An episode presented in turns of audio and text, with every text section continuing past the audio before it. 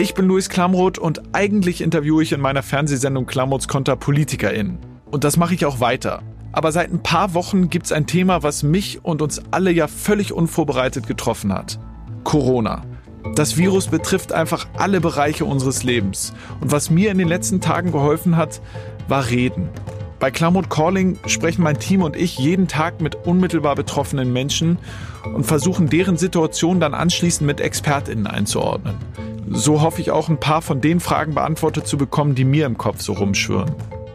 Wir sprechen zum Beispiel mit einem Barbetreiber, der um seine Existenz bangt. Uns wurde von jetzt auf gleich jede Möglichkeit genommen, Geld zu verdienen. Einer Tagesschausprecherin, die gerade nicht mehr die Tagesschau sprechen kann. Jeder, der behauptet, dass er sich nicht irgendwann gegenseitig auf den Senkel geht, der, der lügt. Einem Pärchen, die beide mit Corona infiziert sind. Später war ein ganz krasses Symptom, was ich so auch noch nie hatte, dass ich wirklich nichts geschmeckt und gerochen habe. Und mit solchen Menschen sprechen wir jetzt jeden Tag, ab dem 23.03.